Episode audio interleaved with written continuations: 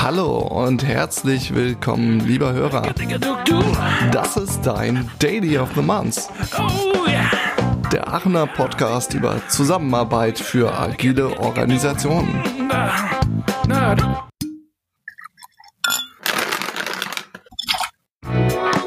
Was trinkst du jetzt? Kimmerut Gin aus Norwegen mit Limettenscheiben mhm. und Eiswürfeln. Ja, unglaublich. Was Standard da. ja, Donnerstag, der 15.10.2020. Ja, in drei Minuten 20 Uhr, wenn ich auf die Uhr gucke und mitten in der gefühlt oder eigentlich schon bestätigten zweiten Welle der Covid-19-Pandemie begrüße ich äh, mit mir im virtuellen Remote Podcast Studio eures Daily of the Month Monika Dimitrakopoulos, Graz. Ähm, hallo Monika, schön, dass du da bist. Hallo Chris. Und frisch erholt zurück aus dem Urlaub mein Co-Host Joshua Baker. Hallo. Hallo, hallo. Grüß euch. Hallo Joshua. schön, schön. Gut, kurze Fußnote. Ähm, dies ist die Folge 12 und wer unseren Markennamen parat hat, der kann vielleicht erknobeln, was das für uns bedeutet. Stichwort heftige Jubelei. Äh, richtig, richtig popichtig. Wir sind stolze Eltern eines knuffigen, einjährigen Podcasts, der mittlerweile sogar auf sechs Beinen stehen kann. Das, äh, das vielleicht schon mal vorab. yeah. Gratulation. Und Danke, danke, danke. Wer will von den Hörern, kann jetzt auch gerne ein Ständchen singen und wir denken uns das jetzt einfach im Moment. Das wird jetzt diesmal nicht eingespielt. Äh, bin ich gespannt. Ja, kommen wir zum Thema. In der letzten Folge sprachen wir mit unseren Experten Markus und Katrin über Entscheidungsfindungen in Gruppen und alternativen Herangehensweisen, wie man so eine gewisse Augenhöhe, Kultur und Effizienz bei Entscheidungen hinkriegt und so eine Kultur oder auch Organisationsform, also beispielsweise Katrin hat uns ja viel vom Thema Soziokratie erzählt, das kommt nun mal nicht so einfach per oder durch so ein bezauberndes äh, Genie-Zauberzwinkern, denn da braucht es meist diesen oft titulierten Change-Prozess oder auch einfach nur Change. Äh, Monika, ich schätze, dein Mann würde es Alaihi nennen oder ganz hip vielleicht der Begriff Transformation. Ähm, es geht um Veränderung. Und da haben wir uns auch schon so eine zentrale Leitfrage äh, zu ausgedacht im Vorgespräch, aber ich glaube, ich halte die noch ein bisschen zurück. Ähm, das würde ich eher dir gleich überlassen nach der Vorstellungsrunde und dazu würde ich jetzt glatt mal das Mikro rüberschmeißen ins Frankenberger Viertel zum Joshua. Ja, hallo und willkommen, Monika. Wir ja. freuen uns hier äh, bei unser Jubiläum, äh, dass du hier bei uns äh, da bist.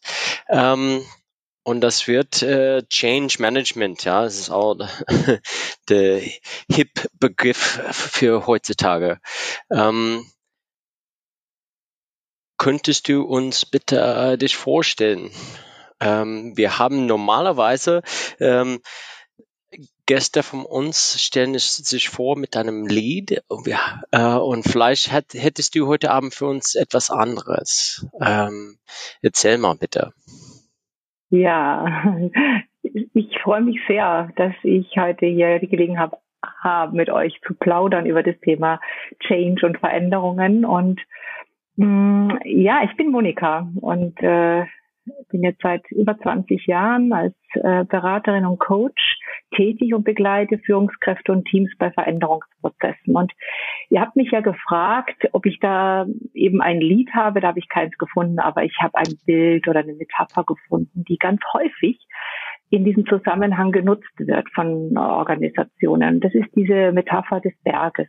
Ich hatte einen ähm, Kunden und der hat einen großen Veränderungsprozess äh, vor seiner Mannschaft ähm, kundgetan und hat eben äh, so ja so eine Rede geschwungen und gesagt so meine lieben Kolleginnen und Kollegen jetzt wird's ja ernst und wir haben uns was Großes vorgenommen und stellt euch vor wir haben jetzt wirklich äh, was vor uns. Wir können uns das wie mit einem ähm, gemeinsamen Besteigen eines Berges ähm, ähm, ja vorstellen. Und wir müssen quasi alle überlegen, wie wir an dieses Ziel, also an die Spitze dieses Berges gelangen. Und das ist so ein Bild, das ganz häufig genutzt wird. Das ist sozusagen, dass man glaubt, bei Veränderungen geht es darum, so einen Berg zu erklimmen. Und das ist ähm, eine Metapher, die aus meiner Erfahrung heraus ähm, nicht ganz ähm, stimmig ist, weil Change ist äh, nicht wie ein Berg zu erklingen, sondern Change ist in der Regel etwas Komplexes. Und deswegen ähm, würde ich sagen, würde die Metapher eines Mobile besser passen. Ja, also in einem, bei einem Mobile haben wir unterschiedliche Elemente und äh, die könnten die Kollegen und Kolleginnen in einer Organisation repräsentieren. Und wenn man was verändert an, am Mobile, wenn man irgendwo anstupst, dann hat es meistens Auswirkungen auf das Gesamte. Und ich finde die zwei Bilder recht gut, weil sie mhm. einfach deutlich machen, was Change ist und was er nicht ist. Okay das bringt uns ja vielleicht auch schon ein wenig in die Richtung von dem, was wir uns als Leitfragen genommen haben. Also ich, was ich mir zumindest notiert habe. Ähm, hast du es äh, für dich noch präsent, wie wir es versucht haben zusammenzufassen? Ansonsten kann ich es gerne ja. ablesen von meinem ja. Speaker hier. ja, ja. Wir hatten gesagt, wie können wir die Wahrscheinlichkeit erhöhen, dass ja. Veränderungen in Organisationen gelingen, dass die erfolgreich sind. Mhm. Und woran scheitert es häufig? Genau, also so ein bisschen kommen wir an der Bergspitze. Ah nee, warte, wir wollten das Bild nicht benutzen, ne? Oder Gletscherspalte oder so. Wie, wie machen wir das denn beim Mobile, wenn das Mobile kaputt geht? Hm. Ja, okay. Ja. okay, also die Frage werde ich mir auf jeden Fall äh, über das ganze Gespräch immer mal wieder hier zur Seite legen und mal gucken, ob wir denn am Ende des Gesprächs da gute Antworten drauf gefunden haben. Ich komme dann darauf zurück. Äh, vielleicht auch drauf zurückkommen. Jetzt hast du zwar unsere unser schönes Set the Stage Spiel äh, schön gechanged, äh, indem du deine Bildmetapher mitgebracht hast, was ich auch äh, aber eigentlich ganz cool fand, weil genau das ist es ja, dass Leute, die dazukommen, einen auf einmal zum Umdenken bringen ich hatte aber überlegt mit dem Joshua, dass wir noch ein kleines Spiel draus machen. Unsere Playlist in Spotify wollen wir ja trotzdem füttern, dass wir einfach trotzdem was zu der Bergmetapher uns überlegen an Songs. Äh, ich könnte auch schon einen raushauen, äh, Marvin Gaye und Tammy Terrell mit Ain't No Mountain High. Hm. Äh, ja, schöner, super. schmalziger Song. Hast du auch was auf Lager? Ähm. Und hätte ich es gewusst, dann hätte ich was mit Mobile gesucht, aber nein. ja. ja. Es tut mir leid, äh, ich komme momentan nicht drauf. Äh. Wir gucken mal im Verlauf der Folge vielleicht.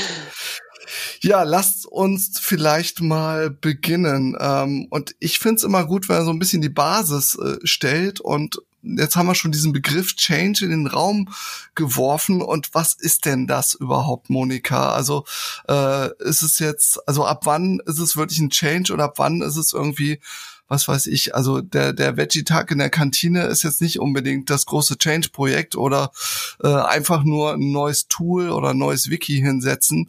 Ab wann beginnt für dich ein Change eigentlich? Ja, das ist eine sehr spannende Frage und ich finde ähm, äh, gar nicht so einfach zu beantworten, weil ähm, in Organisationen ständig von Change und Veränderungen gesprochen wird. Ja, und ähm, ich finde, äh, man kann schon eine Unterscheidung machen in der Weise, dass wir sagen, äh, ein Change ist wirklich eine einschneidende Veränderung, ja, wo es darum geht, an einer relevanten Stelle, sei es ähm, an den Strukturen, sei es an den Prozessen oder vielleicht sogar am Geschäftsmodell was zu verändern. Wenn es, wie du sagst, darum geht, dass man, weiß ich nicht, ähm, die ähm, Menüs in der Kantine von drei auf vier ja, erweitert, dann würde ich sagen, müssen wir nicht von Change sprechen. Also es gibt viele kleine Veränderungsvorhaben, klar. Aber wenn ich jetzt in meiner Rolle als Beraterin und Coach spreche, dann meine ich schon die größeren, die auch wirklich ähm, ja einen, ein Umlernen und ein Umdenken erfordern. Mhm. Und Monika, äh, eine kurze Frage. Ähm, du bist jetzt Beraterin seit 20 Jahren in diesem, in diesem Feld. Ähm, der Begriff jetzt Change Management oder Transformation wird immer in meinen Augen immer mehr benutzt. Äh, gibt es mehr Firmen äh, in die letzte Zeit, die äh, Hilfe brauchen oder Change durchführen wollen? Hm. Hat der Change quasi gechanged? ich bin changed. Ich, ich glaube nicht, dass der Bedarf größer geworden ist, aber dass man schneller mal das etwas eine Ebene höher ähm, hebt, als es vielleicht äh, wirklich notwendig ist. Und dass man ähm, diese Begriffe, ich finde, die, die, im Moment hat man ja den Begriff Transformation, das ist im Moment das, wie man zu Change ähm, sagt. Es sind so ein bisschen Moden auch, wie man das beschreibt, was man tut. Ja, Okay. Und Veränderungsprozesse begleiten, das klingt vielleicht nicht so schick wie Transformationen und vielleicht noch agil zu begleiten. Mhm. mhm. Ja, das, ist, das hat sich geändert, aber ich finde, der Bedarf an Begleitung, ähm, der ist nicht äh, weniger geworden, vielleicht ein bisschen mehr, aber würde ich eher sagen, ist konstant. Ja, wäre ja auch interessant, äh, mal zu beleuchten, wie sowas überhaupt beginnt. Also bevor wir, also zum einen fände ich es mal interessant, über die Zielsetzung zu reden, aber vorher auch die Frage, bevor jemand wie beispielsweise du ins Spiel kommst oder ein Unternehmen sagt, so jetzt ähm, müssen wir aber mal einen Change machen oder ähm, wie entsteht das und also auch ganz klassisch die Frage, muss es immer äh, top-down eigentlich äh, etwas sein, was losgetreten wird oder kann es auch von unten, von der Belegschaft, von, äh, ich sag mal, nicht nur den, den Management-Leuten ausgehen in einer Firma? Naja, ähm, ich glaube, das hängt ein bisschen von der Organisation ab und von der Kultur, ja, ob auch ähm, mhm. bottom-up was an Veränderungen angestoßen werden kann und dann auch wirklich verfolgt wird, weil anstoßen kann man es ja, aber ob es verfolgt wird, ist nochmal eine andere Frage. Und ich erlebe es ähm, in meinen Projekten schon so, dass es in der Regel ein Top-Down-Prozess ist. Und das heißt aber nicht, mhm. dass nicht alle Ebenen mit einbezogen werden. Aber du fragtest nach dem Start. Das heißt, die, der Initiator ist und ich finde, sollte auch ähm, ähm, die oberste Führungsetage sein. Ja, mhm. also ähm, die muss ähm, im Grunde genommen feststellen, welches Problem sie hat, die Organisation, und ähm, dann sagt man, jetzt brauchen wir einen Change. Also es braucht schon ein Problem. Also es wäre ganz gut, wenn es zu lösen gibt. Okay. Und das könnte auch ein Problem, die ähm, das in der Zukunft äh, auftreten könnte, erst, oder? Ja. Naja, also wenn Organisationen gut ähm, ähm, ähm, in den Markt hineinhören und gelernt haben, den Markt gut zu äh, beobachten, dann sind die in der Regel schon auch proaktiv. Ja, also dann ähm, setzen die Veränderungsmaßnahmen, sei es das ähm, Geschäftsmodell zu verändern oder die Strategie, ähm, beispielsweise im Vertrieb oder was auch immer zu verändern, weil sie merken, da verändert sich was am Markt. Ja. Mhm. Also das sollte so sein. Es gibt natürlich schon, und das ist ähm, auch ein interessanter Punkt, oft Veränderungsdruck aus dem Innen heraus, aus der Organisation heraus, weil äh, man merkt, dass da irgendwas nicht so läuft, wie es laufen soll. Ja. Okay. Mhm. Ja, also und da kann man, ja, also es sind meistens unterschiedliche Anlässe. Und die Herausforderung ist, einen internen Anlass ähm, nicht nur als internen Anlass zu be, be, ähm, bearbeiten, sondern den in Kontakt mit dem Markt zu bringen, weil sonst beschäftigen wir uns mit uns selber. okay. Also das heißt, wir ja, brauchen einen Impuls von draußen oder Feedback von draußen, dass das, das richtige Problem, äh, ähm, dass wir versuchen, die richtige, das richtige Problem zu, äh, zu changen, ja, äh, eine Lösung zu finden. Genau. Wobei ich glaube ich schon denke, ähm, ich meine, wenn der Impuls halt äh, berechtigt ist oder ich meine, wir werden bestimmt noch äh, später noch mal den Namen Kotter irgendwann hören. Das ist also einer der Päpste äh, im, im Change-Bereich. Der spricht ja immer von von der Urgency, die ein Change braucht, damit da überhaupt was passieren kann. Ne? Also eine gewisse ja, also eine Urgency beispielsweise dadurch, dass das Unternehmen in eine Krise kommt oder so. Und äh, manchmal ist es ja auch so, dass wenn es einem Unternehmen eigentlich halt gut geht, ähm, das dann vielleicht auch gar nicht mehr so so stark lauscht. Da gibt's so ganz klassisch, glaube ich, wird da auch oft die Story von IBM erzählt, die halt damals zu der Zeit, wo äh, Computer noch aussahen wie Kühlschränke, irgendwie ja so der der führende äh, Anbieter war und ganz lange sich einfach nicht drum geschert hat, was in der Zukunft passiert und dann irgendwann ziemlich abgehängt dastanden, weil sie sich halt nur noch komplett um sich selber gedreht haben und ähm, ja, zu spät vielleicht mal überlegt haben, äh, ob man da eine Veränderung in Gang setzen muss. Äh, wie ja. treten denn deine Kunden an dich ran oder aus welchen Anlässen? Das können wir ja auch mal ein bisschen konkret machen. Also wann kommt jemand auf die Idee, die Monika äh, zu bestellen? Und was sind das dann für Dinge, die du da bewerkstelligen sollst? Was sind so die Zielstellungen? Ja, auch das ist natürlich total unterschiedlich, aber ähm, beispielsweise wenn es um Organisationen geht, die ähm, am Markt tatsächlich Einbrüche haben, ja, dann ist es ein häufiger Anlass. So unsere Märkte brechen zusammen oder wir die Umsatzzahlen gehen zurück. Ja, wir müssen was ändern. Mhm. Es kann ein Grund sein. Es kann aber auch ein Grund sein, dass in einem Bereich mh, ein Thema auftaucht, ja, ähm, das mit einem anderen Bereich zu tun hat. Das heißt, dass man sozusagen, dass ich ähm, geholt werde, wenn es darum geht, diese ähm, bereichsübergreifende Zusammenarbeit ähm, besser auszubauen und, und dadurch ah, okay. ähm, dann auch effektiver zu werden. Also es muss nicht immer dieser riesen, riesen organisationale ähm, Veränderungsprozess sein, sondern es kann auch in der Organisation wirklich eine, ein Bedarf sein. Ja, also bis hin zu Konflikten, ja, die zwischen ähm, Abteilungen äh, auftreten, ja. Ähm, und wo ich dann natürlich schon schauen kann, äh, ist es ein Konflikt, der mit den Menschen zu tun hat oder ist es etwas, was die Menschen stellvertretend für die Organisation austragen, weil da irgendwas mhm. nicht ähm, gut läuft. Und was ist dann, dann deine Vorgehensweise? Ja. Du, du wirst angerufen und dann kommst du rein und vielleicht erzählen sie, Umsatz, Umsatzumbruch oder dann wie, ähm, ja, wie, wie findest du das Problem aus oder tiefer rein, ja? Das es kann auch Symptome sein von etwas anderes, wie du gerade gesagt hast, ja. Ja, genau.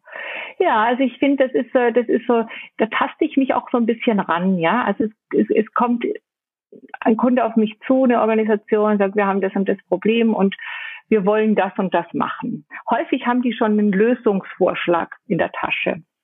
Es kann auch sein, dass sie sagen, wir wissen nicht, was wir machen, aber ich erlebe schon häufig, dass sie schon eine Idee haben, wie sie das Problem lösen möchten. Und da bin ich dann schon etwas wach, weil ich mir denke, ähm, ähm, da muss ich nochmal hinschauen. Ja, ich bin ja systemische Organisationsentwicklung und achte stark auf das, was ähm, das System selber auch überhaupt wahrnimmt, wo vielleicht blinde Flecken sind, ähm, wo sie selber nicht hinschauen. Und da schaue ich gleich zu Beginn in den ersten Gesprächen, also in der Auftragsklärung, nochmal hinter die Frage ähm, und, und sag so, was, was ist denn das Problem hinterm Problem? Und was wollt ihr denn dadurch wirklich lösen? Also was soll anders werden? Also ich unterstütze sozusagen meine Kunden gleich zu Beginn nochmal wirklich scharf ähm, äh, zu ziehen, was das Thema ist, um das es geht.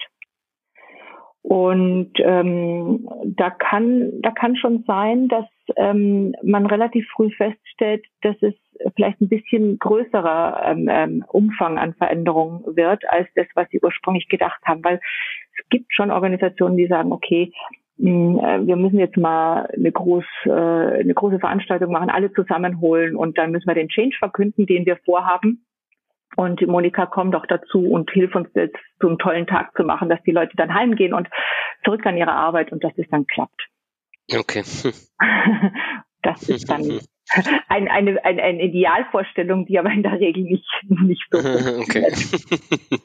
Kannst denn eigentlich auch mal komplett andersrum laufen, dass jemand auf dich zukommt und sagt so, äh, wir müssen unbedingt hier den und den Veränderungsprozess antreten und äh, nach näherer Betrachtung oder Beratung stellt man fest, nee, eigentlich, äh, eigentlich müsste das gar nicht ändern oder das würde ich gar nicht anders machen.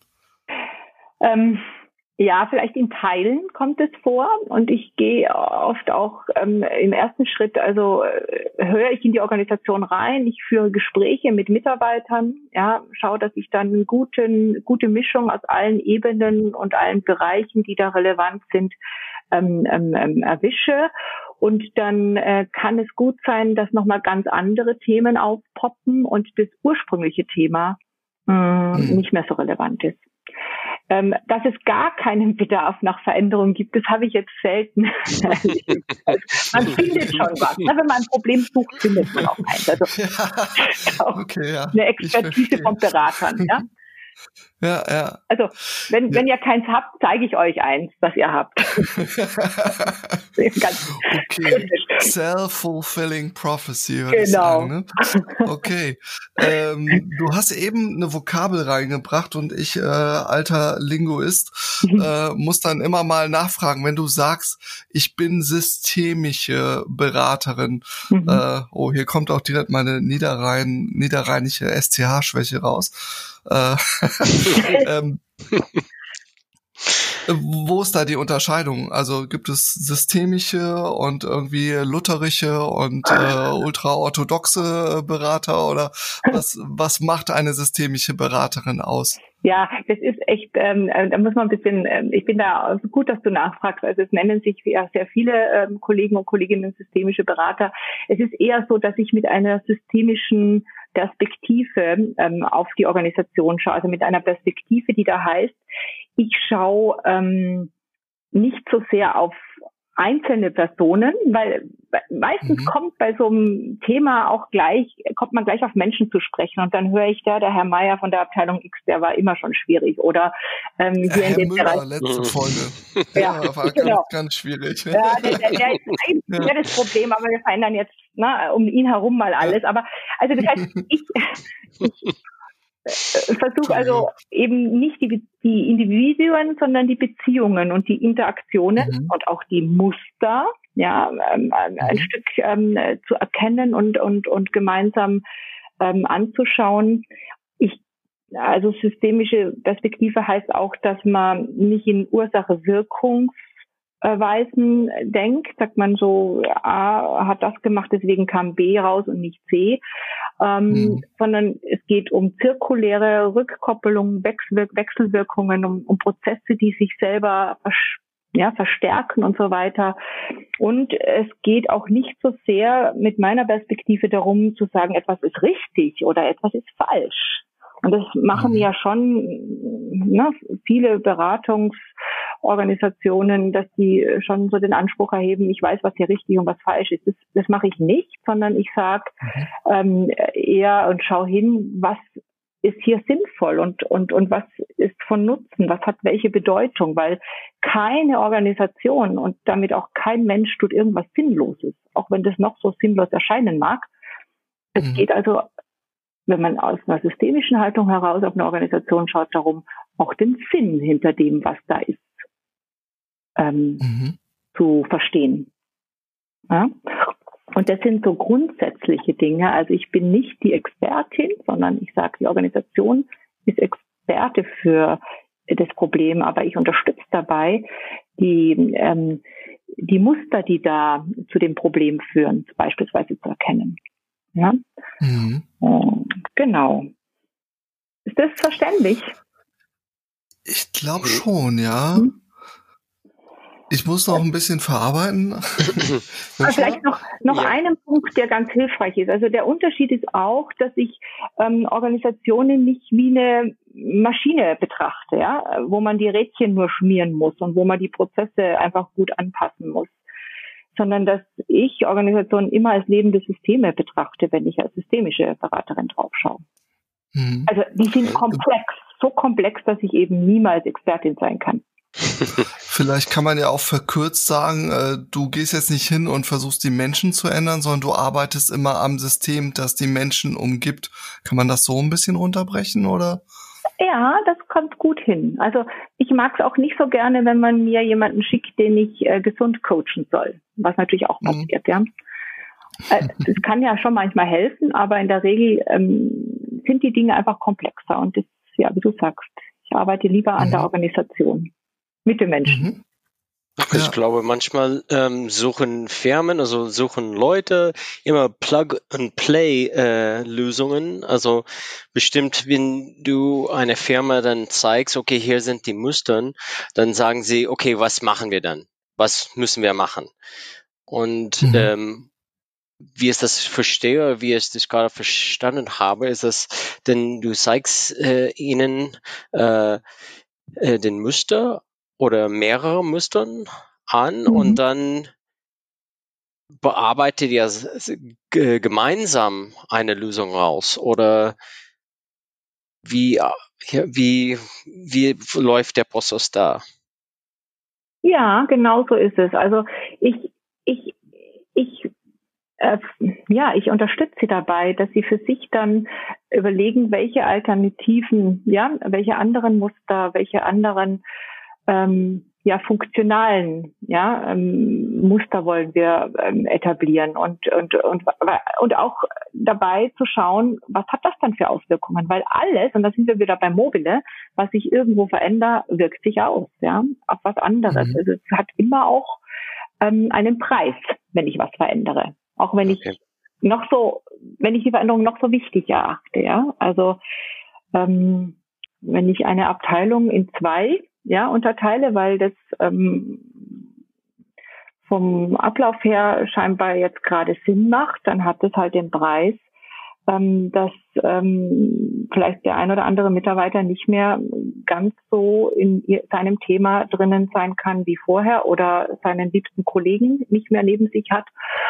und andere Schnittstellen hat, ja, und das kann auch wieder mhm. Probleme geben da sind wir vielleicht direkt auch bei einem sehr schönen Thema, weil äh, so, so schön das ist, dass man seine Vorstellungen hat und seine Prozesse im normalen Leben, kommt ja dann immer doch, äh, ich meine, letzte Folge war ja auch ziemlich darum gestrickt, äh, kommen dann die Widerstände. Hm. Also das Management hat einen tollen Plan, hat die Change-Expertin eingeladen, Monika legt los und dann äh, sind nicht alle happy damit, dass sich Sachen verändern. Und irgendwie äh, kommt mir das auch oft so vor, dass viele Menschen da meist äh, nicht so auf Anhieb so happy sind, wenn Sachen sich ändern. Ähm, woran liegt das eigentlich? Hm. Das ist tatsächlich so. Also ähm, der Großteil der Belegschaft hat nicht so viel Freude, wenn es darum geht, dass man jetzt was anders macht, ja. Und ich nehme das, ähm, ähm ich finde Widerstand ist Energie ja, also ist einfach eine andere Form, Energie auszudrücken. Ähm, und mit dem Widerstand äh, versuche ich zu arbeiten. Das heißt, ich höre mir sehr genau an, was die für Bedenken haben, was die für Sorgen haben, die Menschen. Ähm, und da stellt man relativ schnell fest, dass die sich tatsächlich ähm, ähm, Sorge machen, dass das, was da an Neuem von vielleicht äh, dem obersten Management ausgearbeitet wurde, nicht wirklich funktionieren kann. Oder ähm, äh, es kommt oft auch so die, die Aussage, das hatten wir schon mal. Ja, das ist mhm. gerade, wenn man länger, langjährige Mitarbeiter befragt, die haben das alle schon mal gemacht. Ja, sagen die mir dann. Mhm. Und das heißt, es ist eine ganz ähm, natürliche Skepsis da, der sich natürlich auch manchmal in richtigen Widerstand äußert, aber es gehört dazu. Und ich finde, wenn ich die gut, ähm, ich versuche die zu verstehen. Ähm, und ähm, dann kann man nämlich auch überlegen, was brauchen die, damit die mhm. sich mit dem Neuen ja, auch identifizieren können. Okay, das ist ja schon mal ein sehr, sehr wichtiger Punkt, den du da ansprichst. Also auch, wenn man äh, top-down quasi der Auftrag vergeben wird, dass dort jetzt was passieren soll, dass man trotzdem nicht so wirklich Veränderungen verordnet, mhm. sondern dass man wirklich mit den Leuten zusammen eine Veränderung in Gang setzt. Ähm, das ist so ein Gedanke. Mhm. Ähm, ich habe in Vorbereitung zu der Folge, äh, darf ich sagen, ich habe ich mich sehr intensiv mit einem Buch auseinandergesetzt, was uns übrigens äh, der unser unser zweiter Gast, der Peter Pröll, damals glaube ich ans Herz gelegt hatte. Ja. Das hat einen richtig schön reißerischen Titel. Äh, Change or Die. ich ah. glaube, reißerischer gibt's das nicht mehr. Ja. Ähm, und da gibt's viele schöne Beispiele und auch nette Ansätze, wie äh, Alan Deutschmann äh, ja mit Veränderungs äh, mit Veränderungen umgeht. Ähm, und unter anderem spricht er da von einem Dr. Dean Ornish, äh, der so ein schönes Zitat bringt: Menschen wehren sich nicht gegen Veränderung, sie wehren sich dagegen, verändert zu werden.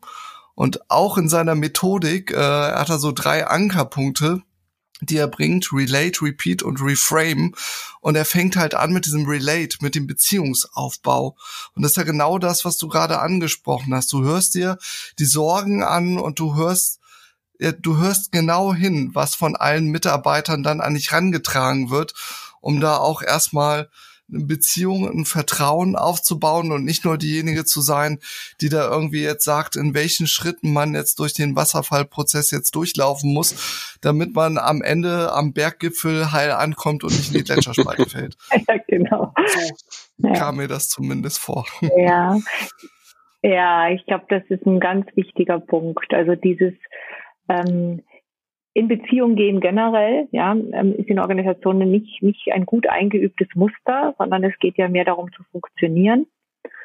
Und wir sind halt nur mal Menschen und Organisationen bestehen äh, natürlich auch aus menschlichen Wesen. Und äh, die, die, die brauchen halt manchmal noch was anderes, ja, als eine ganz glasklare Strategie oder ein ähm, fein ähm, ausgearbeitetes Ziel.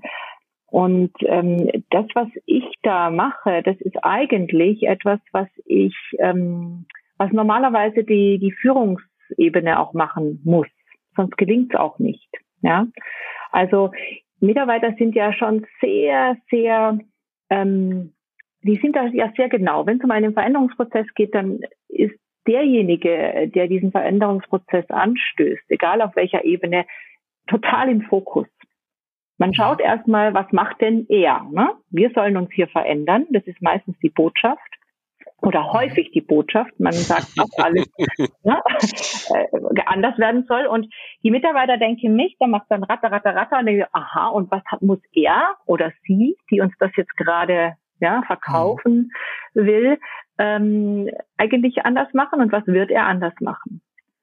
Und das ist sicherlich auch aus meiner Sicht ein ganz großer Grund, warum Veränderungsprozesse eben nicht klappen, weil diese Ernsthaftigkeit der, derjenigen, die das ähm, ähm, ja anstoßen, einfach nicht so gegeben ist, dass man auch was sehen würde im Sinne von, dass sie sich auch ähm, an die Veränderung, ähm, ja, selbst an der, an der Veränderung arbeiten.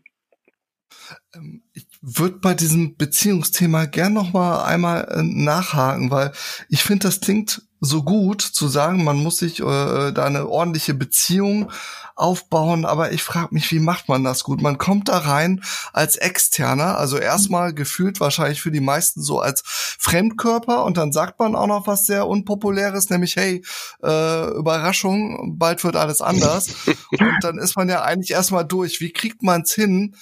Dass man da eine gute Beziehung aufbaut. Also ich meine, zuhören hast du jetzt eben schon mal genannt, das denke ich, das leuchtet mir ein, dass man die Leute ernst nimmt, dass man das aufnimmt, dass man auch zeigt, dass man damit etwas macht. Aber was sind sonst Möglichkeiten, wie du wirklich diese Beziehung mit diesen ganz neuen fremden Leuten peu à peu aufbauen kannst, damit Veränderung überhaupt möglich ist? Hm.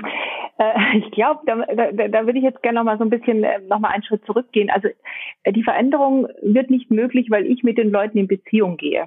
Also mhm. die haben Vertrauen oder gewinnen Vertrauen in mich, wenn ich mit ihnen in Beziehung gehe. Und zwar in Vertrauen in der Weise, dass ich den Prozess gut begleite, dass ich weiß, welche Intervention, welche Maßnahme ähm, müssen wir setzen, damit wir hier diese Veränderungen gut ähm, auf den Weg bringen. Ja?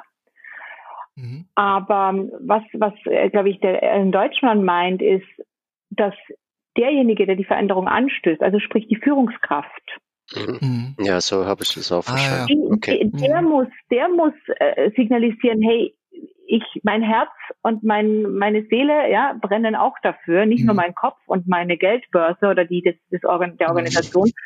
Und, und da haben die ganz feine Antennen. Die mhm. merken das sofort, ob das ernst gemeint ist. Also, na, walk the mhm. talk oder nicht. Das, das, das haben ja, die ja, ja. ja. ja. They've got to buy in with their hearts and their bellies, not just their minds. Ja, genau. Ja, sehr schön. Ja. Ähm, dann, äh, Monika, du hast ein paar Sachen äh, meine, meine Aufmerksamkeit erweckt. Ähm, also eine ist die Komplexität. Ähm, also wir sprechen vom äh, VUCA-Welt und ähm, ja, wo die Komplexität immer, immer äh, schneller steigt. Ähm, und dann haben wir vom Ziel gesprochen.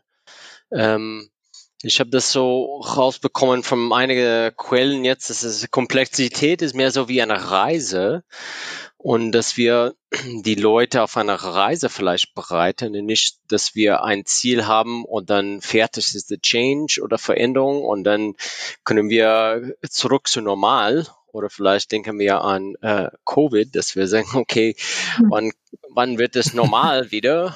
Ähm, glaubst du, dass wir ähm, uns verändern müssen, indem dass wir immer für Veränderung bereit sind? Ist das ändert, es, ändert sich die Welt in, in die Richtung oder in Organisationen, wo wir immer ähm, bereit für Change sein müssen? Hm. Also ich meine, was sich was sich schon verändert, ist der das Maß an Komplexität nimmt schon seit äh, vielen Jahren zu, ja, also spätestens seit der Digitalisierung. Und das erfordert natürlich schon, wie du sagst, eine anderes ähm, Verständnis von dem, was, was Change bedeutet, ja. Also es ist nicht so, dass ich ähm, ein Ziel habe und einen Plan aufstelle und dann bringt die Monika noch das äh, Konzept dazu, das Design für diesen Prozess und dann äh, starten wir im Januar und im Dezember ist es abgeschlossen. Also diese lineare Vorstellung, die ist in einer komplexen Welt ähm, einfach völlig ähm, fehl am Platz. Aber es gibt immer noch viele Organisationen, die wünschen sich, dass das so läuft, ja. Mhm. Und hoffen, dass das möglichst reibungslos über die Bühne geht, sagen die dann. Ne? Okay. Und ähm, äh, aber Komplexität im Außen erfordert auch ähm, ein ganz anderes Herangehen. Und da, äh, glaube ich, sind wir schon, wenn wir diesen Stichwort oder das Passwort agil nehmen, ähm, sehr nah an dem, was es erfordert, nämlich ähm, schon natürlich die grobe Richtung, ja. Aber man mhm. sollte auch in dem, was man sich als Ziel setzt, möglichst flexibel sein, ja. Mhm. Also okay. und und und da auf dem Weg ähm, gut schauen, wie viel, ich sage immer so Schleifen, ja, wo wir immer wieder, wie im, im agilen Arbeiten auch, wo wir immer wieder reflektieren, äh, was haben wir getan, hat es gewirkt, ja, hat gewirkt, also was machen wir jetzt, dass man sich Schritt für Schritt iterativ ranarbeitet. Okay. Ja. Und, ähm, und dass man vor allem, und das ist das, was, was halt notwendig ist, was Organisationen nicht so gut können, wirklich neue Muster etabliert und bereit ist, Altes über Bord zu werfen und ähm, umzulernen. Ja. Und das gelingt ja nicht allen Organisationen äh, gleichermaßen, weil das ist natürlich etwas, eine Organisation ist ja etwas Starres, ja auf ja, wobei, Qualität. Mhm. Wobei das ja noch nicht mal ein Organisationsproblem ist. Ich meine, das, äh, Entschuldigung, wenn ich jetzt wieder auf Deutschmann zurückkomme, ne? aber ich meine, er beginnt ja damit zu sagen, so, es gibt so zahlreiche Studien, die zeigen, neun von zehn Menschen kriegen es nicht hin, sich zu ändern, mhm. selbst wenn sie das Risiko eingehen, draufzugehen. Also hat dann so Beispiele von Herzrisikopatienten, die dann einfach ihre Essgewohnheiten nicht hinkriegen, umzustellen, obwohl sie daran verrecken werden in irgendwie einem Monat oder zwei und so. Und, äh, und in der Tat Veränderungen, äh, es kommt irgendwo später, glaube ich, noch mal vor, wo er sagt, das ist eigentlich ein paradoxer Prozess, weil man sich darauf einlässt, äh, neue Ideen oder Praktiken umzusetzen, die einem zuvor total unlogisch oder vielleicht sogar verrückt vorkamen. Also es ist einfach ein riesen Kraftakt, sich auf diese Veränderungen einzulassen. Und äh, das sind Menschen nicht gewohnt. Also viele, ja, das, das ist nicht unbedingt die Natur, ne? Also das mhm. System mhm. sträubt sich immer so ein bisschen gegen Veränderungen. Es strebt irgendwie Kontinuität an. Das ist irgendwie so ein bisschen in unserer DNA. Das ist echt tricky und glaube ich, äh, eine, eine Fähigkeit, die man sehr hart auch irgendwie pflegen muss. Ähm, Monika, das, mhm. Chris, du hast das irgendwie etwas äh, erzählt, das für mich war sehr interessant, aber äh, dann die, die Frage für mich ist rausgekommen, gibt es, ähm, es gibt, man braucht Energie, äh, viel Energie, eine Veränderung durchzusetzen. Ähm, Monika, hast du äh, jemals gemerkt, dass manchmal es, es gibt einen besseren Zeitpunkt, einen Change durchzusetzen oder eine schlimme oder wann, wo, wo man weniger Energie reinsetzen muss oder ähm hm. also ich erlebe schon auch so, dass das immer ein Kraftakt ist. Warum? Mhm. Weil das ja in der Regel immer ein, sage ich mal, Umbau, eine Veränderung bei laufendem Betrieb ist. Ja, mhm. du musst ja das operative Geschäft muss ja weiterlaufen. Mhm. Und, und, und wenn jetzt noch so eine, eine ein Change dazu kommt, ja, das heißt, ich muss quasi ähm, okay. den operativen Prozess am, am Gang, im, Gang, äh, im Gange halten und das verändern. Und das ist genau ein Knackpunkt, dass dann, es kommt ganz oft zu einer Entkoppelung von dieser Change-Initiative und dem operativen Geschäft. Und es hört sich dann so an, dass die Leute, die in vielen Workshops sich gemeinsam Gedanken machen, also das ist so mein Herangehen, dass ich da wirklich versuche, alle Ebenen mit einzubinden und, und alle Ideen und, und alle Energie auch zu nutzen und die Weisheit, sage ich immer, zu nutzen. Und dann hat man da was erarbeitet und dann gehen die zurück, ja, ins Tagesgeschäft und dann bleibt der Change liegen. Okay. Ja. Und, und der Zauber ist verflogen. Genau, und dann kann man sich ja schon sehr kritisch die Frage stellen, was ist denn wirklich wichtig, ja? Weil es geht nur ums Überleben. Eine Organisation tut ja nichts anderes als permanent zu überlegen, wie kann ich denn, wie kann ich als Organisation überlegen, ja, überleben. Mhm. Und das ist natürlich dann schon eine spannende Frage, wenn das nicht zusammenpasst, das, was man an Veränderungsvorhaben sich vornimmt und das, was ähm, im Operativen ist, dann ist der Change in der Regel zum Scheitern verurteilt. Und jetzt in Zeiten von Corona, also dass es äh, der Bedarf ist da, man müsste sich, also am Anfang Corona müsste sich ganz schnell verändern und wahrscheinlich nochmal. Und je länger mhm. das, das äh, dauert, dann äh, nochmal. Ähm, dann wird, das ist so ein Notmodus oder so, was wo ja. ja, das Bedarf ist da oder es ist notwendig und dann geht es einfacher oder Energie ist da, dann ähm, schneller umzusetzen. Ja, und das finde ich nämlich genau das, ähm, was, was wir auch lernen in Corona, durch Corona ist, dass wir sehr wohl uns ziemlich schnell anpassen können. Ja? Also das ging von heute auf morgen, ja, dass alles auf ähm, Telearbeit umgestellt hat und die Leute hatten am Anfang auch das Gefühl, so haben sie mir das berichtet, dass sie echt noch besser gearbeitet haben als jemals. Ja, es wurde ganz viel Energie frei. Ähm, und ähm, die Frage ist nur, wie lange hält es an? Hm. Ne, es ist, also das, das könnte zum neuen Muster führen, ja. Aber okay. äh, ja. Wenn die Rahmenbedingungen sich wieder verändern, befürchte ich, dass man wieder in den alten Trott zurückkommt. Ja, wobei es vielleicht auch clever wäre äh, für Unternehmen, einfach auch ähm, ja so einen so einen Mut oder Antennen zur Veränderung zu haben, auch wenn nicht gerade irgendwie rotes Licht auf der Enterprise ist, ne? Also sich bewusst in, in regelmäßigen Abständen mal auf Veränderungen einzulassen und wirklich äh, ganz neue Projekte anzugehen. Also äh, wieder über äh, IBM reden, die äh, irgendwann dann festgestellt hatten oder hatten dann eine neue Leitung und die hat dann mal analysiert, wie der Laden läuft und gemerkt, unsere besten Leute, beispielsweise jetzt auch äh, im Management, sitzen eigentlich auf den äh, Projekten, die die ganze Zeit nach Standard F laufen. Hm. Und die Neuentwicklungen, da sitzen dann nur die Rookies. Und eigentlich sollte es andersrum sein, weil die Investitionen in die neuen Projekten, die noch nicht finanziert, die noch nicht laufen, die sichern halt auch die Zukunft ab und haben dann da zum Beispiel an dieser äh, Systematik ähm, geschraubt. Ich würde aber jetzt noch mal einen Schwenk machen zu einem anderen hochspannenden Thema, das du im Vorgespräch aufgebracht hast. Äh, da sprachst du darüber, was ist der Unterschied zwischen Agilität und Systemtheorie. Und da hast du eine, wie ich fand, sehr spannende These. Könntest du die noch mal erzählen? Also Irgendwas mit Pferden, Bibi und. Tina. So. Ich muss da ganz kurz aber noch ausholen, ja.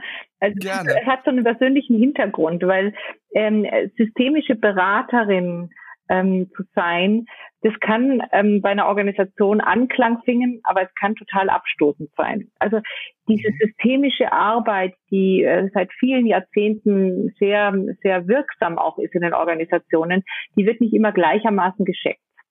Und ein Kollege mhm. von mir meinte mal so salopp, jetzt, ähm, jetzt ist das, äh, die systemischen Berater, die sind jetzt endgültig vom Markt, werden die gefegt, weil das wirkt alles nicht, was die machen. Ja? Mhm. Und ähm, wir sind jetzt agil und ähm, wir arbeiten ganz anders. Mhm. Und das ist das, ähm, was meine These jetzt ähm, deutlich macht. Ich sage, Agilität ist ein trojanisches Pferd für die Systemtheorie. also im Grunde genommen, wo liegt der Unterschied? Also Systemtheorie klingt nicht so schick wie Agilität mhm. oder agiles Arbeiten oder agiles äh, äh, Verändern, aber im Grunde genommen ähm, macht systemtheoretische Arbeit nichts anderes aus, als eben ähm, in kurzen iterativen ähm, Schleifen zu arbeiten, ja, immer wieder zu reflektieren, was haben wir gemacht, ähm, die relevanten Umwelten mit einzubeziehen, ist ein ganz wesentlicher ähm, äh, Teil, wenn man systemisch arbeitet.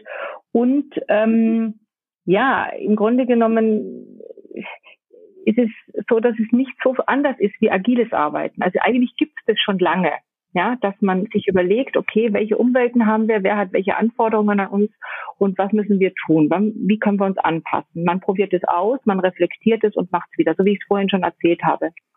Also es ist kein großer Unterschied, aber es ist nicht so schick. Okay. Ja, der Begriff, der klingt auch so nach Luhmann, ne? Ja, genau. Der ist schwer zu verstehen, ne? Ja. Und, und, und das ist halt so, dass diese ganzen agilen Methoden, ja, wenn ich das jetzt mal so sagen darf, die sind ja alle, die kommen ja recht gut an und das kann man, da kann man die Leute irgendwie auf den Kurs schicken und dann kommen die zurück und wissen, wie man dann Scrum oder Kanban oder was auch immer macht. Aber die Theorie fehlt dazu. Weil die mhm. Methode alleine ist halt einfach nicht wirksam. Man muss schon wissen, wozu, ne? Und, und äh, brauche ich das und wie kann ich das sinnvoll einsetzen? Und wenn man dann jetzt zwangshaft, zwanghaft überall Agilität verlangt, dann wird es schwierig. Ja, beziehungsweise wenn sich rein auf die Methodiken beschränkt. Ne? Genau. Also ich meine, das Thema Menschenbild ja. äh, kommt ja da noch ins Spiel. Ich will jetzt nicht das böse Wort äh, Mindset wieder sagen, da kriege ich dann hinterher wieder am Deckel. Ich kann es auch nicht mehr hören, ehrlich gesagt. Aber ich meine, ein korrektes Menschenbild finde ich da schon wichtig. Also äh, äh, dieses Siri X, äh, Siri Y, ja. äh, was wir auch beim, beim Beta-Kodex äh, häufig gehört haben, was auch lustigerweise hier beim Change or Die Deutschman äh, vorkommt. Ich, das mhm. halte ich schon für wichtig. Ne? Also Theorie X, um das nochmal zu sagen, ist so ein bisschen, wenn ich das mal zusammenfassen darf, ja, Menschen wollen nicht arbeiten, Menschen sind eigentlich faul und Menschen brauchen Belohnung oder, oder Druck, damit sie überhaupt irgendwie Sachen geschissen kriegen, sage ich jetzt mal. Und äh, Siri Y äh, sagt halt, also, dass das totaler Nonsens ist, dass eigentlich, wenn so mal erst die Basisanforderungen erfüllt sind, äh, dann suchen die Leute halt Anerkennung und äh, mhm. wollen was äh, erschaffen, wollen kreativ sein und ähm, ja, also dass das eigentlich die Sachen sind, die Menschen antreiben. Ist das auch häufig noch ein Teil bei Change-Projekten oder dass mhm. das häufig auch der Auftrag ist, einfach diese Art von, von Blick zu ändern? Hm, naja, hinter jedem Verhalten steht eine Haltung, ja, also äh, und, und, und es macht vielleicht schon an der einen oder anderen Stelle Sinn zu fragen, was für Haltung haben wir eigentlich den Mitarbeitern und den Menschen in unserer Organisation ähm, ähm, gegenüber. Und ähm, vielleicht ähm, äh, ist es gar nicht so sehr notwendig, über dieses Menschenbild zu sprechen, weil das ist irgendwie jeweils eine selbsterfüllende Prophezeiung, ja. Was auch immer man glaubt, mhm. man kriegt es. Ja, ob man an mhm. X glaubt, dann kriegt man X, wenn man an Y glaubt, kriegt man Y. Also von daher. So einfach ist das. Ja, es ist, es ist sehr schwer darüber zu diskutieren. Ja, ja, ja. man kann es nicht sagen. Ja, und äh, wenn ich es jetzt nochmal so aus der systemischen Perspektive betrachte, dann würde ich eher sagen, ähm, wenn eine Organisation sagt, ja, ja, wir sind doch schon eher, wir haben schon eher mehr Leute, die, die nicht so von alleine laufen, ja, also die muss man schon mhm. so mit, mit, mit, mit Zuckerbrot und Beitsche, ja, also, ähm, ja. Also X-Menschen. Ja, die muss man so ein bisschen vernünftig führen, ja, weil sonst laufen die. Ja. Ja, dann würde ich jetzt weniger hergehen und sagen, ähm, was hast du denn jetzt für ein schlechtes Menschenbild? Und das ist ja völliger Blödsinn, ja. Da würde ich mir jetzt den Finger schneiden, weil das macht keinen Sinn, sondern ich würde eher sagen, so, okay, und was habt ihr aufgrund dieses Menschenbildes oder aufgrund dieser Annahme, ja, die ihr habt über eure okay. Mitarbeiter, hier in dieser Organisation eigentlich so an, an Routinen und, und, und Praktiken etabliert. Mhm. Das heißt, ich würde hier jetzt in diese organisationalen Glaubenssätze reingehen mhm. und, und, und schauen, welche Praktiken sind daraus entstanden. Weil da ist dann sicherlich sowas wie, Beispielsweise dann gibt es Zielvereinbarungsgespräche einmal im Jahr mhm. oder es gibt Boni, ja. Und darüber okay, zu reden, das wird so. dann spannend. Mhm. Weil das macht einen Unterschied, ob es die gibt oder nicht. Und dann ist das Menschenbild gar nicht mehr so relevant, sondern eher so, wozu führt das? Mhm. Ja. Da stelle ich mir aber auch schwer vor, da irgendwas zu verrücken, wenn da erstmal so Haltungen drin sind. Ähm, das stelle ich mir hart vor. Aber das ist wahrscheinlich oft nicht der Auftrag, sondern eher was, was entsteht. Wie du eben meintest, man kriegt einen Auftrag und auf einmal arbeitet man aber an einem ganz anderen Ziel, das sich dann bei näherer Betrachtung erst äh, ergibt. Das könnte vielleicht so ein Kandidat sein dafür. Ähm, ja, Chris, also es ist ja im Grunde genommen so, ich frage ja dann schon, wenn ich einen Auftrag habe, mit welchen, an wel, wo kann man ansetzen, damit das Problem gelöst wird. Ja, das ist, das verstehe ich schon mhm. so auch aus meinem Auftrag, das äh, mit herauszuarbeiten. Ja. Und wir können ja die Menschen nicht ändern. Ja, ich kann auch den Vorgesetzten, der so denkt, über seine Leute nicht ändern und sagen, ne? Mhm. Aber wir können solche Managementpraktiken verändern. Wir können von heute auf morgen beispielsweise sagen, wir machen keine Jahresmitarbeitergespräche mehr. Mhm. Ja, wir schaffen ja. die Boni ab. Es gibt mhm. Dinge, die kann man beeinflussen im Sinne von, da kann man sagen, wir machen es oder wir machen es nicht. Aber wir können ja. nicht ähm, die Stimmung in der Organisation oder äh, die Art, wie man miteinander umgeht, das kann man nicht aufoktroyieren, das kann man nicht verändern in der Weise, sondern es ist dann eher. Ja, aber ich glaube, so was ähnliches hatte ich auch, ähm, jetzt bin ich wieder bei IBM, wo die auch so diese Budgetverantwortung, wo die dann gesagt haben, äh, wir sagen jetzt einfach mal, jedes Department darf äh, ab 5000 Euro können die einfach einsetzen, was die für richtig halten. Und dann sind die damit das erste Mal äh, zum CFO gegangen und dem ist erstmal die Kinnlade komplett auf den Tisch gefallen, weil er meinte, habt ihr eigentlich ein Rad ab? Das sind zusammengerechnet irgendwie 150 Millionen oder so an Kohle, die ihr jetzt gerade mal rausballert auf eine Wette, dass die Leute schon das Richtige machen werden. Realität hat dann gezeigt, die Wette äh, ging total auf und die haben sogar weniger ausgegeben. Ne? Also ja. äh, so kann man dann auch einfach mal äh, so ein bisschen Rädchen zum, zum Drehen bringen. Ja, genau. Ja. Wunderbares Beispiel. Da kann man wirklich ja. was verändern, ja. Und da ja, muss dann kein Mitarbeiter irgendwie einen Preis dafür zahlen im Sinne von, Ja, also und da gehen die Mitarbeiter auch in der Regel leichter mit. Ja, also wenn man sagt, hier müsst ihr jetzt mhm. mal besser zusammenarbeiten mit der Abteilung Y. Ja, ja. Weil, genau, änder doch mal bitte dein Menschenbild. Ja, oder genau. äh, okay. äh, Genie Zwinker. Ting. Okay. Alles klar. Genau. Ja. ja. Wunderbar. Also ja, Monika, Mensch, ich wollte äh, noch mal äh, was dazu sagen zu seiner trojanische Pferd, äh, zu deinem. Ähm, ich habe am Anfang meine ähm, ja, Neugierigkeit, dass ich in erstmal Agile, Agile, die Agile-Welt gefunden habe. Dann habe ich mich ähm, viel mit dem Themen äh, Kybernetics äh, auseinandergesetzt und da mhm. vom Stafford Bier und es ist auch basiert auf diese systemische äh, Theorie und ähm, was ich jetzt in der letzten Zeit lese und äh,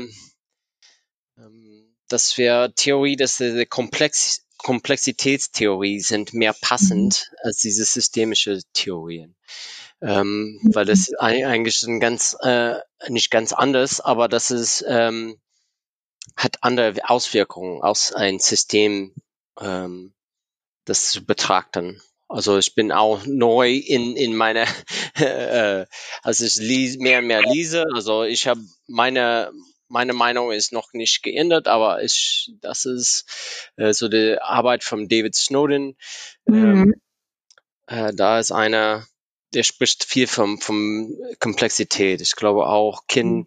Sutherland, ähm, er, er ist auch, ähm, spricht viel von Komplexitätstheorie und ähm, deswegen, ich glaube, das ist vielleicht interessant, weiter da reinzuschauen. Entschuldigung, das Fall. verstehe ich gerade gar nicht. Äh, vielleicht könnt ihr mich mal ein bisschen abholen. Was ist denn jetzt der Unterschied von der Komplexitätstheorie zur Systemtheorie? Ich bin gerade vollständig abgehängt.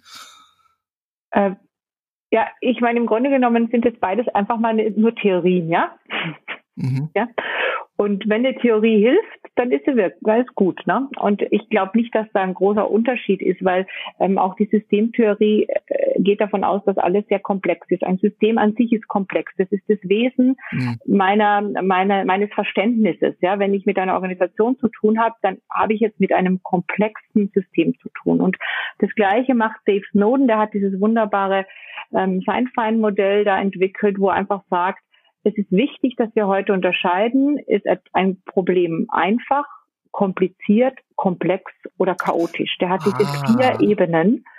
Und es ist tatsächlich total wichtig, ja, äh, immer wieder zu überlegen, um welches Problem handelt es sich jetzt gerade. Hm. Und es ist für mich, ähm, ja, da gibt es keinen Unterschied oder gibt es jetzt nicht irgendwie so das eine und das andere, sondern für mich gehören die beide zusammen. Also Mhm. mhm. Er, er, beschreibt, dass es äh, Systemtheorie, ähm, in Systemtheorie ist es egal, ob das, welcher Kontext das Problem ist oder wo die ah. Organisation sich befindet. Äh, und Komplexität, dann wir dann schauen, okay, was ist äh, Kontext, ähm, mhm. wo sind wir? Und dann haben wir, gibt es dann unterschiedliche Vorgehensweise. Mhm. Ah, interessant. Ähm, würde ich mal widersprechen. sehr äh, kontextbezogenes äh, Arbeiten ist ein Kern ja, der Systemtheorie. Also ich ja. habe manchmal den Eindruck, dass sich diese ähm, Menschen, die da behaupten, sie haben etwas erfunden, dass die sich gerne gegenseitig so ein bisschen, ja, die, die Butter vom Brot ähm, nehmen wollen. Also mir ist das relativ wurscht, ähm, äh, ja, weil ich denke, es sind ähm, Methoden und ob der eine dann mehr Recht hat wie der andere oder dass man sagt, das ist nicht wichtig und das andere schon, weiß ich nicht. Also für mich äh, kontextbezogen, ähm, ähm, Joshua, das ist das Zentrale. Weil wir sind, sind immer okay. kontextbezogen. Wir verhalten uns ja als immer kontextbezogen. Ne? Ja, ja, beziehungsweise stimmt, für mich wäre die Frage, was, was macht man jetzt mit der Erkenntnis? Ne? Also mhm. inwieweit mache ich dann jetzt eine andere Aktion damit? Das ist genau. mir dann auch noch nicht. Äh, aber so Gelehrtenstreits kenne ich auch noch sehr gut aus. Äh, auch aus der Linguistik. Irgendwie ist jetzt die Syntax wichtiger oder die Semantik und so letztendlich so who cares. Also ja. ist beides braucht es, damit wir uns verständigen können, ne? Weil ähm, ja. Jo, ähm, Liebe Leute, es, äh, ich, ich gucke gerade ein bisschen auf unsere Timebox und wir haben sie seit drei Minuten gesprengt. Ähm, ich fand es super spannend, unser Gespräch. Oder Joshua, hast du gerade noch eine Anschlussfrage zur, äh, zum letzten Punkt, da ich dich jetzt zu sehr unterbrochen? Nee, ich glaube, das ist okay. Ich, ja, Wunderbar. ich glaube, dass erstmal Austausch ist gut und dann, dass man durch Diskutieren, ähm, ja, Unterhaltung, also Dialog, kommt man auch an neue Lösungen oder äh, löst denn richtige Informationen für mich oder für dich vielleicht für euch ähm, und hoffentlich bei unser Zuhörer. Ähm, aber ja, für mich war das Gespräch auch spannend und ähm, ja, dank, danke Monika, dass du da warst und uns jetzt uns erzählt von, von deiner Arbeit und dass wir besser verstehen, ähm, wie ein, ein Change-Prozess äh, läuft. Und ja, vielen, vielen Dank. Genau, auch von meiner Seite. Ja, ich, ich danke euch beiden. Es war mir ein Vergnügen. Es war sehr schön und spannend. Und äh, ja, ich äh, hoffe, wir hören und sehen uns bald mal wieder. Auf jeden Fall. Jedenfalls. Sehr gerne. Genau. Wir haben ja eh noch so einen kleinen äh, Zirkel, in dem wir uns regelmäßiger mal austauschen. Äh, da freue ich mich jetzt auch bald auf, auf den nächsten Austausch von, äh, ich weiß gar nicht, äh, ob wir dann thematisch, aber äh, ja, letztendlich ist ja auch so ein bisschen aus dem Beta-Kodex äh, ist eine kleine Subgemeinschaft entstanden, die ich äh, sehr genieße für den Gedankenaustausch und dadurch haben wir uns ja auch kennengelernt. Deswegen auch nochmal Danke an die anderen äh, mit Mitglieder des Geheimzirkels, dessen Name nicht genannt wird. also lieber Tobi, lieber Horand, äh, vielen Dank. und vielen Dank, Monika, für deine Zeit heute und deine Gedanken. Das war super. Ja, ich danke euch. Ich wünsche euch noch einen schönen Abend. Alles klar. Liebe Liebe Hörer, ich sag auch schnell nochmal, äh, gebt uns Feedback, beispielsweise per E-Mail an post at dailyofthemonth.de und äh, ja, ansonsten regelmäßig auf unserer Webseite reinschauen mit demselben Namen und äh, genau, damit und, sagen und wir Chris, tschüss. Was, wir, was haben wir für ein Thema für nächstes Mal? Oh, ja, gut, dass du es ansprichst. Ich glaube, es geht um das hier. Ah, die Stille. genau. Und was daran auch Gutes und äh, was für ein Potenzial in der Stille liegen kann. Darüber sprechen wir beim nächsten Mal. Das wird, glaube ich, eine leise Folge. so, in dem Sinne, wir jo. müssen, äh, wir müssen Schluss machen. Gleich wird hier abgeschlossen in unserem Remote-Studio und äh, bevor der Hausmeister kommt, müssen wir hier alle raus. Also, mach's gut, viele Grüße nach München, Monika. Mach's gut. Ja, und bis danke. bald. Tschüss. Tschüss. Ciao. Ciao.